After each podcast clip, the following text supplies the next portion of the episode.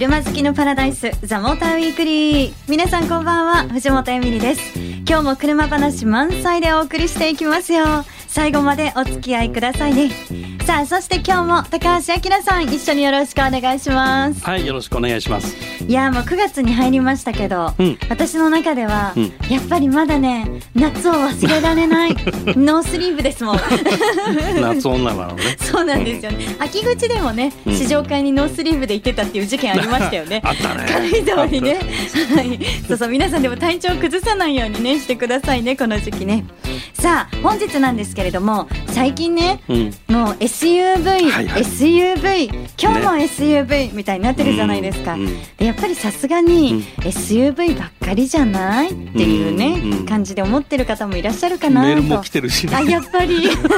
ですよね。ツイッターでも言われてるね。また SUV みたいな。そう。いや好きな方はもちろんでもちろん注目の車ジャンルではあるんですけど、それ以外のもともとのねその他の例えばセダンだったりとか、うんそういう車たちだって頑張っているわけですようんね。うん。特に最近ねセダン気になる車出てきてるもんね。はい、うん。そう。ということで、うん。本日はその気になるセダンはい。特集していきたいと思います。なるほど。はい。はい、えーゲストはですねモータージャーナリスト桂真一さん来てくれます。桂さんセダン好きですかね？どうだろうね。どうだろうね。ちょっとそのあたりも聞いちゃおうかな。はい。ということで皆さん今日も最後まで楽しみに聞いてくださいね。The Motor Weekly. はい。ということで本日はセダン。国産セダンを特集していきたいと思いますけれどもゲストはモータージャーナリスト桂真一さんです。よろしくお願いします、はい、よろしくお願いします。セダンですよ桂さん。はい、ね。はい、SUV 好きですか？はい。セダン、セダンはね、はい。フォードはセダンのスポーツタイプを1台持ってますから、あ。嫌いではないですよ。なんかまた微妙な 感じですけど。えエボツーってやつ。ねそっか。えー、ちょっとその話も聞きたいけど。あまあいいそれは。はい。また改めて、あの最近注目のはい。国産セダンもうん出てきております、うん。うんセダンだって頑張ってるっていうことでその出てきているセダンのじゃあ名前からいくつかピックアップしていきたいんですけどやっぱりマツダアテンザはい。ね。はい。これ私もちょっと試乗しました。はい。はいこれ5月にねあの出たんだけどちょっと番組でなかなかやる機会がなくてそうなんですよ。うんそれはちょっと落としてますね。うん。はい、うん。なのでちょっとね今日は桂さんにも伺ったり、はい。覚えてる？覚えてますよ。覚えてる？はい。覚えてる。もうだいぶ前だからね。そうです今ね。あの私に聞かれたのかと思ったら桂さんに覚えてるって聞かれてた。同じ扱いですよ。っていうかね、あのロードスター RF の試乗会の時にはい。乗ってきた。アテンザをもう一回。あもう一回改めて。あそう偉い。あじゃあもう全然フレッシュな感じえでーつうことはだから忘れてんだよね。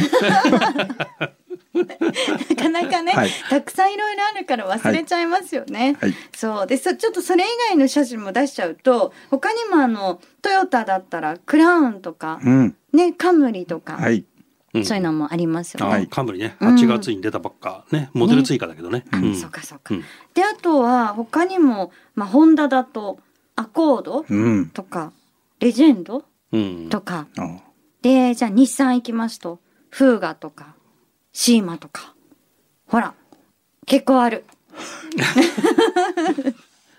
そっち振らないでね、あんまり。わかります。いや幅広くね言っちゃうと、はいい、ろいろセダンでもちろんたくさんあるわけですけど、はいまずじゃあやっぱり松田天座から、そうですね。うん行きましょうか。はい。はい。まあやっぱりあのマツダといえばディーゼルなので、あの CX8 に積んだ新しいタイプのディーゼルをうんアテンザにも積んでるんですけども、はいまあねエンジンもちろんいいんですね。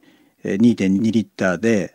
その他社のディーゼルってまあ2リッターが主流なんですけどその 200cc 分やっぱり余裕があるなっていう力あるなっていう感じを、えー CX8 で見せてくれたんですけども、それをアテンザに積んだのでまあね本当に癖がなくてはい。乗りやすい車になってますね。あ今回その大幅改良っていう言い方だったんですよね、うん確かね。うん、まああのエンジンだけじゃなくて車全体を改良したって意味なんだけどね。うーんなんか一言で言っちゃうとあのどうなんだろう今桂さんが言った通りいろんな部分がパワーアップしたっっていうふうに考えてうん、いいんですかね。まあ洗練ですね。洗練された。うん、洗練されましたね。うんなんかすごい私あのもともとその高級な車だなとは思っていたんですけど、うん。でもなんかさらにこう上質になったっていううん。どこが？感じがしました。あのねそれがすごいえうん。部分部分かよって言われちゃうんですけど、うん。シート。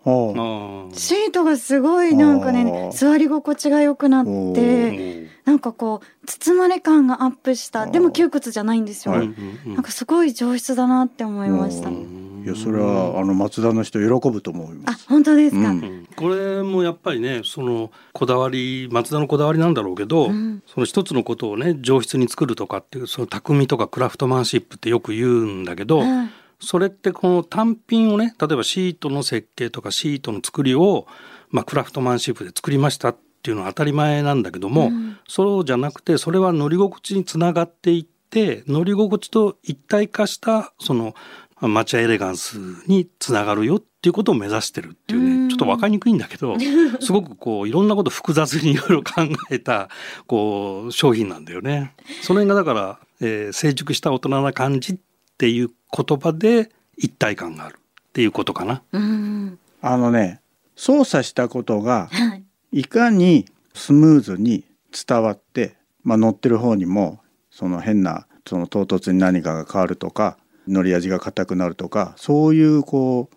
変な動きがないね。うんだからまあそその一体感もだけども操作したことのその自然にこう車との対話ができるみたいなねそういうところが本当にちゃんとできてますね。うん。いやそう思ったのは、なんかその直感じゃないんですけど、例えばこうこういうものがあるんだよ。でこういう、まあ、機能が新しいものが車に搭載されたんだよ。でうん乗ってみて、あえー、こういうものあそんなのかって言うんじゃなくて、なんかマツダの車ってえなんでこんなに乗りやすいの？うんでそれはなぜなの、うん。っていう風に入っていくことが私だと多いんですよね。そうだから興味すごい尽きないなって。うん。その乗りやすいっていうのがすごく重要でね。ううん。んそう。いやいや本当ねでもアテンザだけでももう本当ねいろいろと話は尽きないわけですけど他にもトヨタのクラウン、はい。ね。ちょっと桂さんどうですか？あのクラウンはいつだったっけ？飯田優子さんゲストに来てくださった時もね、なんか感想を伺ってたんですけど、なんかねなんて言ってました？ゆうこさん？えっとねクラウンは、えー、と家族でちっちゃい頃乗っててクラウンのディーゼルに乗ってたって言ってました。で高橋さんも俺も乗ってたって言って、うん。うちもおじが乗ってたからのクラウンってこう意外と愛着あるんだけど。あやっぱりみんな何か思い出がありますね、うん。クラウンね、ただねまあそれからするとうん。ちょっともうちょっとみたいなね。うん、いやでもでもだってね大きくその変わって開発者の方のインタビューもねあのこの間皆さんにも聞いてもらってその中にもあったんですけど、はい。こう若返りをこう狙ったみたいなあの言葉もあったんですけど、それってこうどういうふうに変わったのかなと。まあ、まずはあのスタイリングですよね。あのねまあ、正統派のその、まあ、ボックススタイルというかセあのセダンのスタイルに対してやっぱりリアのウィンドウかなり寝かしてたもんね。なだらかにねしたっていうところがまシックスライツなんて話したもんね。あ、うん。あそうですね、うん。そうだそうだ。うん。まずはそこでしょうね。見た目から、うん。でもちろんそれだけじゃなくて、はい、あの変わってるんですよね。そうですね。はい、はい。じゃあその辺もまた後半にお願いします、はい。The Motor Weekly. 本日は国産セダンをピックアップしてます。ゲストは桂真一さんよろしくお願いします、はい、お願いします。ということで、はい。クラウン、はい。いろいろあるんですよねまだね。変わった点。えーまああの若返りの意味がですねやっぱりまあ走りっていうことだと思うんですよ。うん。で、えー試乗会でまあ乗ってみて、まあ、スポーティーに感じさせるハンドリングは持ってるんですけど、はいちょっと硬くないかっていうところとうん。あとエンジンの音とかねまあそのサスペンションとかが硬い分でその乗り味の点でもその硬さを感じるんですけども、まあクラウンってそもそもやっぱりもっとこう滑らかに乗れる車ね。まあまあ、はい。さっきもあのおじが乗ってたっていう話で、僕もクラウンは愛着があるんですけど、うん。もっと静かで滑らかでうんで快適っていうね。うんうんだからちょっと違うんじゃないのって個人的には思いますけど、うん。あこれやっぱね購買ターゲットを変えたんだろうね。あのまあ、トヨタはそういう説明何もしてないんだけど、はいまあ、想像するにその今までのクラウンオーナーっていうのがもう高齢化していて、ん。あの年齢どんどん高くなっていってもう運転してるとやばいよぐらいの年になってきちゃってるみたいなね話を聞くわけじゃない。で、はいそこのお客さんに向けて作るってまあ販売店はそう大事にしてるから大事なんだけどでもそう考えた時にクラウンどうしようかなっていうところの壁にぶつかったんだと思うの。うんで、まあ、車としてはやっぱ500万とかする車だから500万出して車を買う人ってどういう人かなってこう見てである程度台数売れないと困るわけだからでそうするとさみんな買ってるのはヨーロッパ車買ってるんだよね500万出す人ってね。はいでそう例えば3シリーズだとかえー C クラスとか A4 とかジャガ XE とかね買う人たちがクラウンも選択肢に入るかなっていうふうにすればありえるかなっていうね。でガチ勝負だとどうしても国産車だから負けちゃうからライバルは5シリーズとか E クラスだよって。でそのぐらいの走りと質を持っていて値段は1個下のクラスの値段で買えるぜってやってうまくいけばそこはマーケットが取れるんじゃないのかなって考えたんだと思うんだよね。なるほど。なるほど。確かになるほどですよね、まあだからそうやって見るとヨーロッパ車と比較してっていうね、見方すればまああの硬さとかまあありといえばありですけども、まあ、日本人的にはクラウンっていうとクラウンのイメージってやっぱり違うんじゃないのって、ん。まあまあ個人的には思います。まあでも桂さんのなんか言ってることもちょっとねわかるというか、はいうん。クラウンらしさみたいなものがうん。ちょっとね、うん。なんか残っていての上でのみたいなね、欲張りすぎかな、難しいあとはねのかな、一一番クラウン台数出てるのはやっぱ法人需要だったんだよね。ああそっか。はい、うん、だからロイヤルと、うん。おなえっ、となんだっけ？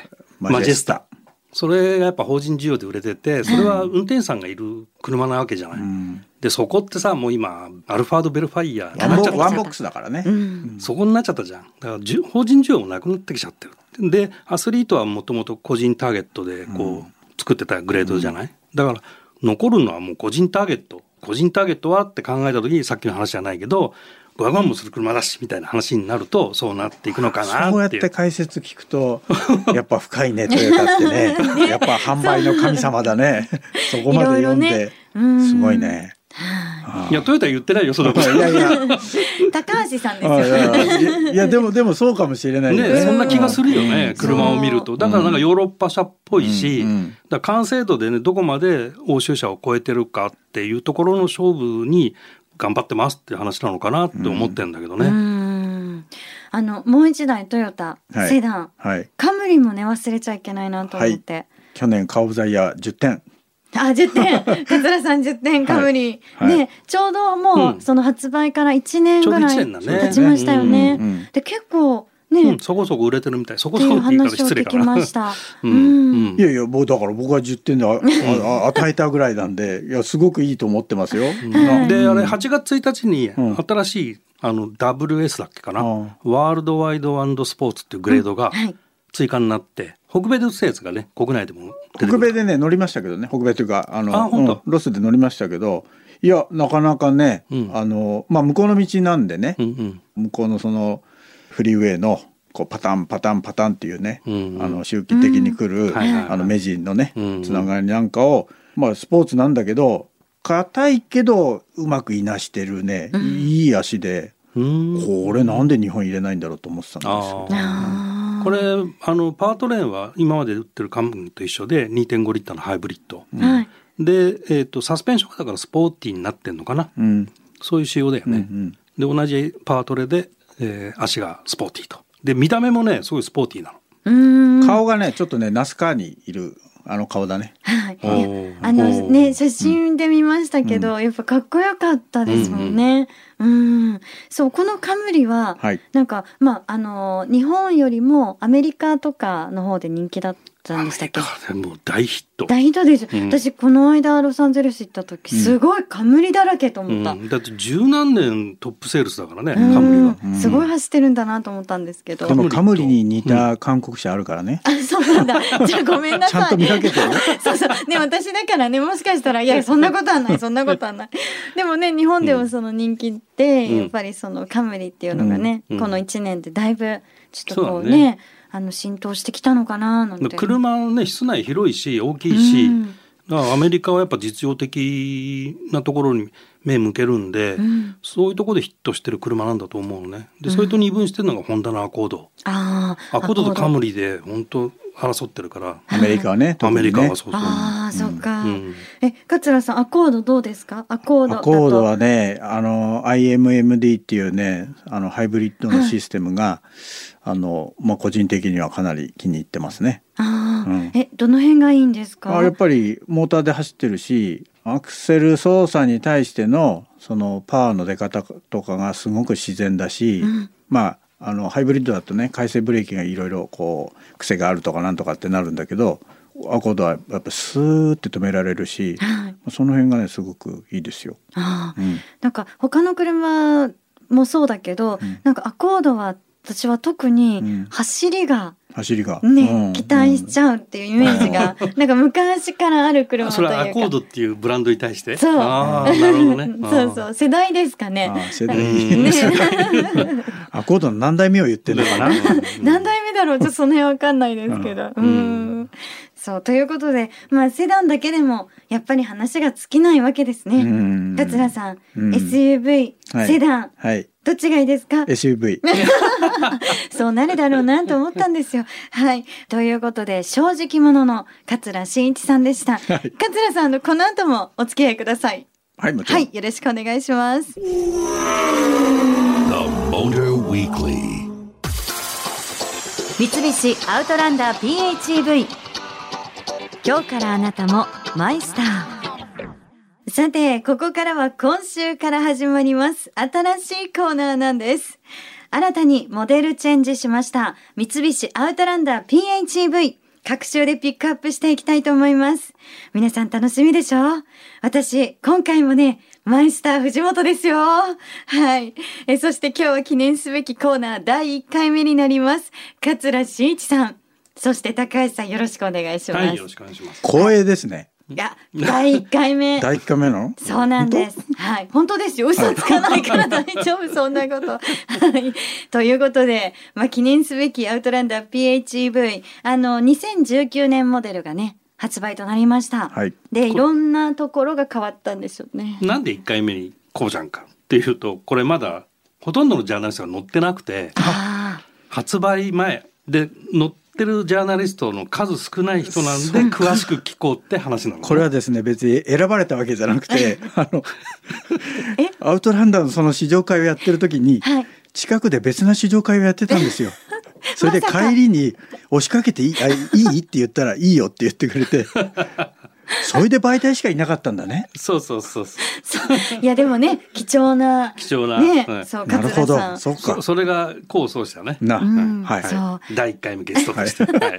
ね、じゃあ改めてなんですけど、はい。その2019年はい。モデルですけど、まあ本当にそのいろんなねところが新しくなって、うん。でハンドリングっていうことで、うん。これ一言でねハンドリング、うん。何が変わったんだって言われるとそういろんなものがこう変わってのっていう感じになるんですよね。そうなんですよ。そうその通り、ねはい。深いんですよね。深いですよ。はい。それ浅く言うの？であのね浅くじゃなくてええ。分かりやすく短めに あの教えていただきたいんですけど。えボディボディ補強が上がりました。はい。はい。リアのモーターのトルクがアップして、はい。そのリアから押し出すようなちょっと FR みたいな走りをするようになりました。はい。力がアップした。うん。そうですモーターの、ははい。いあのバッテリーもサイズはそのままにあの内容量がアップしてるんではい。でよりパワーの出せるモーターを詰めました。ええのおかげでう後ろからちょっと押し出す FR みたいな走りができるようになりました。えー曲がるはまあもともとね SAWC っていうのはすごくよく曲がるんですけど、はいそこにちょっと FR っぽい要素が加わったのでまあもともと4駆のアンダーステアっていうのがなく曲がる車でしたけど、はいまあ、よりちょっと FR っぽいあのサーキットでもサーキットでやったんですよ試乗会。あはい。サーキットぶっ飛ばしたんですけどはい。まあ SUV でも全然サーキットいけるなっていうねハンドリングになってますよ。これねスポーツモードができたからね。そうだね。はい。あ新しく、はい。そうそう。その今言ったそのリアのモーターの駆動をね有効にこう押し出し感を強くするっていうのはそのスポーツモードを選ぶとそうなるっていう、はい。はい。そうするとそのやっぱりサーキットみたいなところでもうん。すごくこう、さらに走りやすくなる。まあもちろんほら普通はねサーキットなんか行かないですけど、あの峠でもちょっとそのスポーツモードにしてあげればより気持ちよく曲がってくれるっていうことですよ。あノーズの入りはいいの？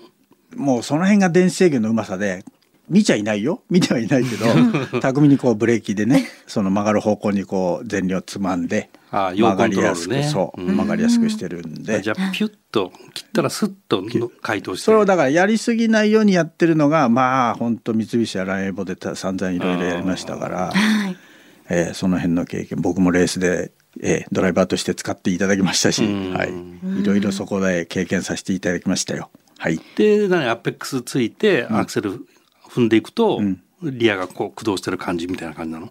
前が引っ張るっていうよりはやっぱり後ろ側を押し出してる感じはあるかな。ああ、はい。それはやっぱ変わったのかもね、うん。感覚的にはね。うん。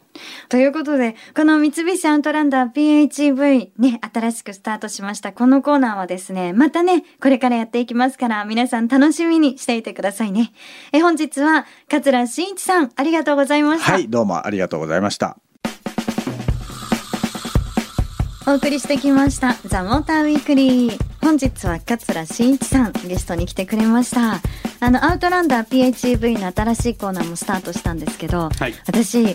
この車なんかねあの知れば知るほどすごくこう興味が出てくる車だと思うんですよ。うんうんやっぱりこう最初ね、うん。なんかあのあなんか難しそうだなっていうのがね正直あったんですけど、うん。簡単になっちゃった？いやいや難しい。そこは変わらないんですけど、ね。そこは変わらないんですけど、うん。でもえこれってどういうこと？とか、うん。なんかねそういうことをこういろいろ聞きたい聞きたい知りたい知りたいと思って、うん。ちょっとでもなんかそれがあなるほどねってなると、ん。すごいね楽しくなってくるの。いいことですよ。はい。これあの三菱の技術のフラッグシップって言われてる車だね。おおそうなんだ、うん。いやまた私マイスター藤本を名乗らせていただいておりますからね、これは頑張らないとあかんなという感じがしますけどね。はい。ね。でやっぱり、うん。桂さんは正直者ですね、うん、セダンだけど SUV が好きだったというねそうね今日のテーマセダンだったのにね。ねえそういやでもセダンはこんなにいいところがあるよっていうね、うんぜひあのこういうセダンもなかったね。なかったですね。もしあのそういう思いをね持ってらっしゃる方いらっしゃいましたら、ねぜひ熱くメッセージを送っていただければと思います。メールアドレスは tm アットマーク fm 横浜 jp ザモーターの頭文字 tm に続いてアットマーク fm 横浜 jp でお待ちしてます。採用された方には番組オリジナルステッカープレゼントしますからね。ザ・モーターウィークリーお相手は藤本エミリとオートプルーブ編集長高橋明さんでしたまた来週。